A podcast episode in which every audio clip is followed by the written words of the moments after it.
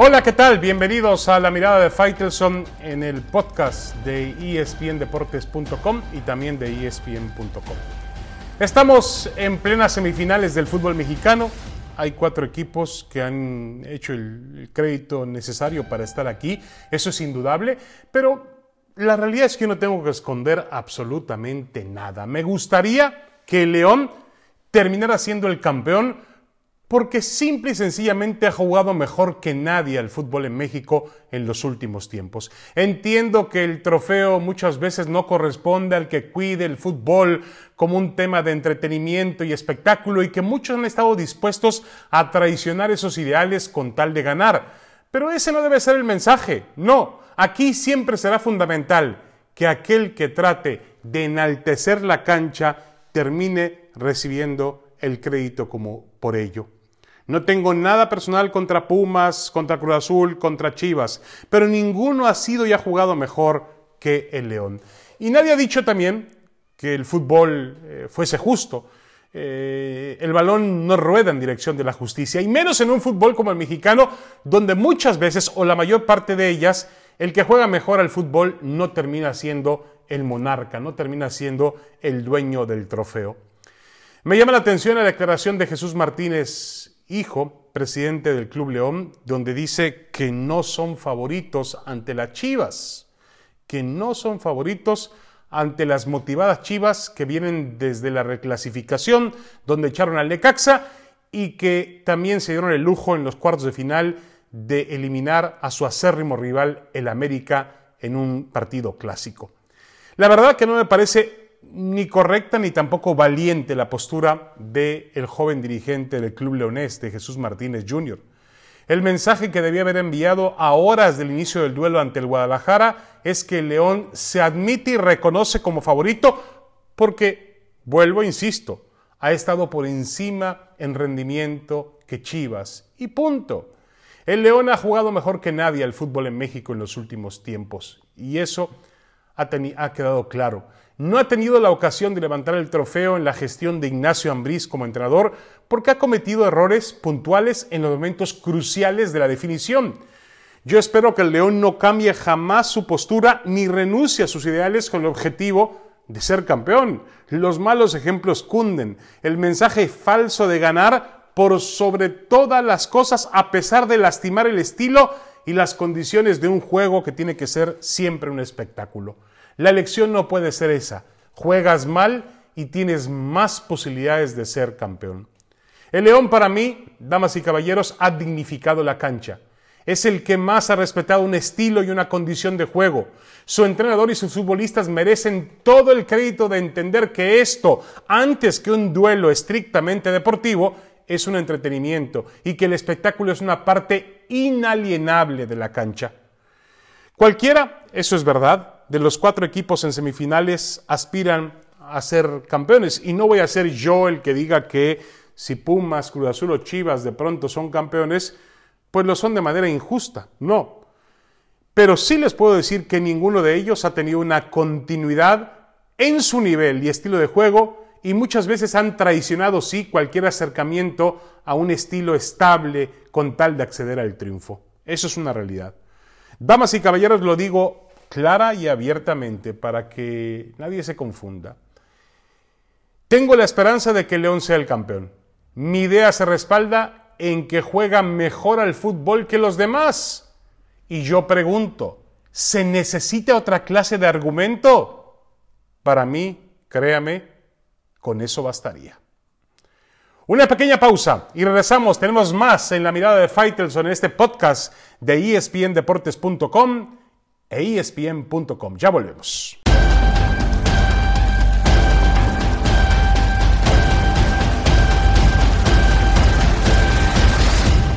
Damas y caballeros, regresamos a la mirada de Faitelson en este podcast de espndeportes.com, espn.com, para hablar del fútbol internacional. El Real Madrid, el Real Madrid ha perdido frente al Shakhtar Donetsk otra vez ahora en Ucrania, había perdido en casa contra el mismo equipo eh, ucraniano, en esta primera fase que de pronto se le ha complicado, vaya que es una noticia que el Madrid se atore en la fase de grupos de una Liga de Campeones de Europa. Sería el hecatombe, sería la noticia del siglo en el mundo futbolístico, que el Madrid quede eliminado en la fase de grupos.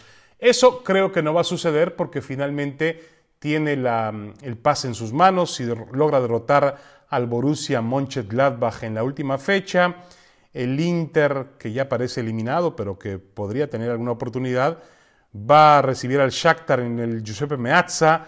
Eh, creo que el Madrid va a tener la condición de ganar, espero que lo pueda hacer, porque si no le gana al Borussia Mönchengladbach en el Alfredo Di Stefano de Valdebebas, pues no tiene nada que hacer en la siguiente ronda de la Liga de Campeones de Europa. Y la realidad es que eh, la crítica cae sobre Zinedine Zidane y creo que también podría caer sobre este grupo de futbolistas que no ha sido capaz de mantener al Madrid en un estado, en un nivel sano, competitivo. Eh, yo la verdad no creo que Zidane eh, hace tres meses eh, hubiera sido declarado como un semidios de los entrenadores, viendo las cifras, los números que ha coleccionado. Recién había ganado la liga en España, después de las tres Champions. Y bueno, resulta que ahora es el peor de todos y que la solución en el Madrid es echar a Zinedine Zidane. Yo creo que en el Madrid se han cometido errores en los últimos tiempos importantes. El hecho de no salir a contratar durante el verano y que jugadores, por ejemplo, como Eden Hazard, pues no han terminado de ser el remedio que el equipo esperaba, sobre todo al llegar como una contratación bomba. Eh, por ejemplo, la contratación de Jovic, aquel centro delantero eh, que aparentemente venía a hacer goles, resultó ser un fiasco auténtico. El Madrid ha tenido ciertos errores puntuales en la contratación y conformación del plantel. También hay que tomar en cuenta que eh, se juntó el tema de la pandemia y que el equipo, el club está remozando el estadio y que aparentemente no había dinero para, buscar refuerzos. Eh, creo que todo eso es una acumulación de temas que están llevando al Madrid a una crisis importante. Ahora se vienen tres juegos fundamentales en medio del, partido contra el Mönchengladbach por la Champions, están juegos ante el Sevilla y el Atlético de Madrid que podrían marcar su derrotero también en la Liga de España. Y la verdad yo no quiero ver que el Madrid, no quiero ver qué va a pasar si el Madrid no obtiene resultados positivos en esos, en esos juegos. También creo que estamos ante un fenómeno que hay que apuntar, que tanto el Madrid como el Barcelona están bajando de condiciones en España y también en Europa.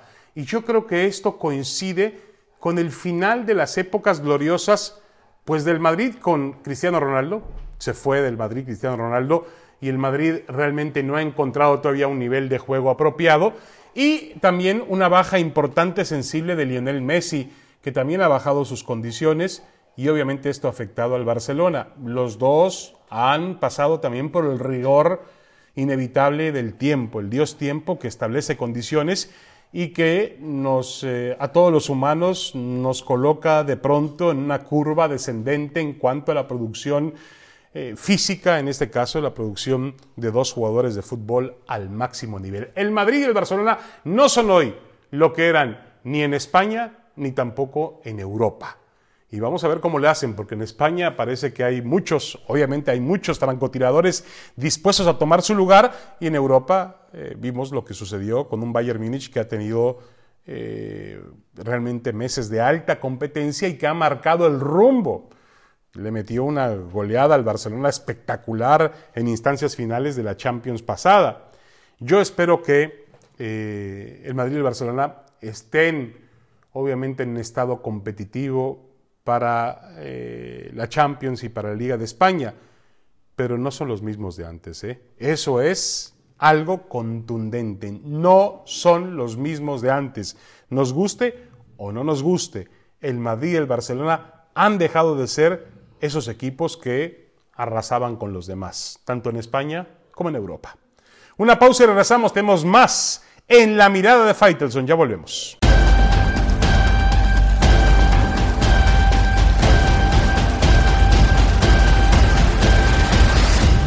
Damas y caballeros, regresamos con la mirada de Faitelson y para hablar un poco del América, que se ha eliminado ya del fútbol mexicano, pero se habla de que viene una, una limpia y también algunos medios colocaban en entredicho la continuidad de Miguel Herrera.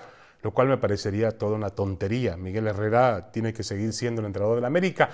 También en medio de toda esta situación se ha mezclado el rumor de que habría cierto interés por parte de la selección Colombia para que el técnico mexicano ocupara el cargo que ha dejado eh, vacante el portugués Carlos Queiroz, recientemente despedido ante los malos resultados en la eliminatoria sudamericana. Pero eso no deja de ser un rumor, sería fantástico que Miguel Herrera optara por dirigir a Colombia e intentara mostrar su gran calidad como entrenador en un nivel diferente al mexicano, en otro tipo de ambiente, fuera de su zona de confort, pero eso no va a ocurrir, lo veo muy difícil. Creo que Miguel Herrera se quedará en el América y creo que el América lo que va a hacer es una limpia de futbolistas, va a tratar de limpiar el plantel, tiene poco tiempo para hacerlo porque eh, en una semana más, par de semanas más, va a jugar en la burbuja de Orlando la fase final de la Liga de Campeones de la CONCACAF, donde tiene una ventaja de,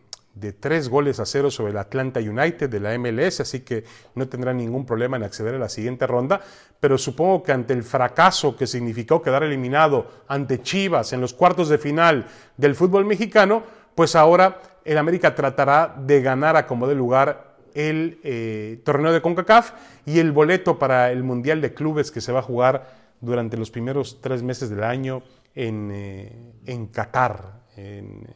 Todavía va a ser la última versión de ese, de ese campeonato mundial. Pero eh, para el América sí parece muy importante eh, el torneo de la CONCACAF y creo que también parecerá importante que el equipo logre hacer una limpia y entender que no todos los futbolistas que actualmente están en el América tienen las condiciones, el temperamento, la, la, actitud que se necesita para ser un futbolista del América. Hay muchos que quedan, que salen sobrando el colombiano Roger Martínez, el otro colombiano Ibargüen, por ahí en la lista también agregaría al, uruguayo Cáceres, eh, ¿quién más podría? Creo que los días de Paul Aguilar ya se terminaron. Em, el mismo eh, Benedetti, que ha estado con lesión tras lesión, el colombiano desde que llegó al América.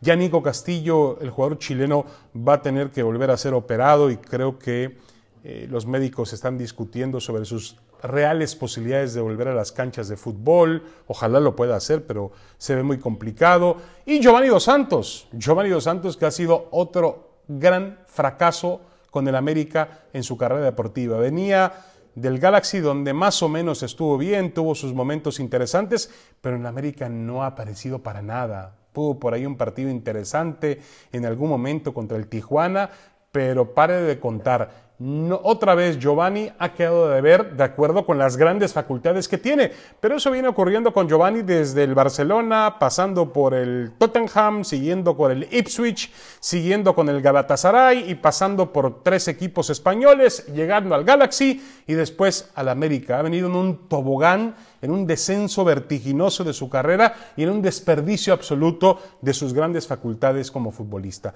Ha sido una decepción con el América Giovanni Dos Santos, hay que decirlo así, una, una contratación que realmente no le ha servido para nada ni al América ni tampoco al futbolista. Eso sí, debe estar ganando una muy buena cantidad de dinero, pero eh, realmente en el campo de juego es un desperdicio.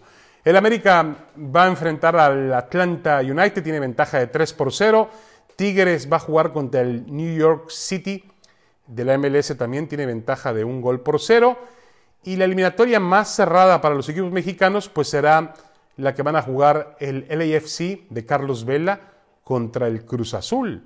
Eh, porque ese partido, esa serie no ha comenzado, no se pudo jugar ni siquiera el partido de ida, justamente llegó el tema de la pandemia, entonces lo que se va a hacer es jugarlo a un solo partido. Vamos a ver en qué estado de ánimo llega Cruz Azul después de la liguilla del fútbol mexicano. Si consigue el campeonato, si vuelve a fracasar y alarga a 23 años su sequía, entonces obviamente el partido contra el equipo de Los Ángeles va a ser sumamente complicado para el conjunto de Robert Dante Siboldi. Pero el América tiene sí o sí la obligación de ganar la Liga de Campeones de CONCACAF. No tiene otro remedio. Es la única forma de quitarse un poco la presión y el gran fracaso que significó caer ante Chivas en los cuartos de final del fútbol mexicano. Muchas gracias, saludos. Esto fue La Mirada de Faitelson en el podcast de espndeportes.com, espn.com. Los esperamos la próxima semana.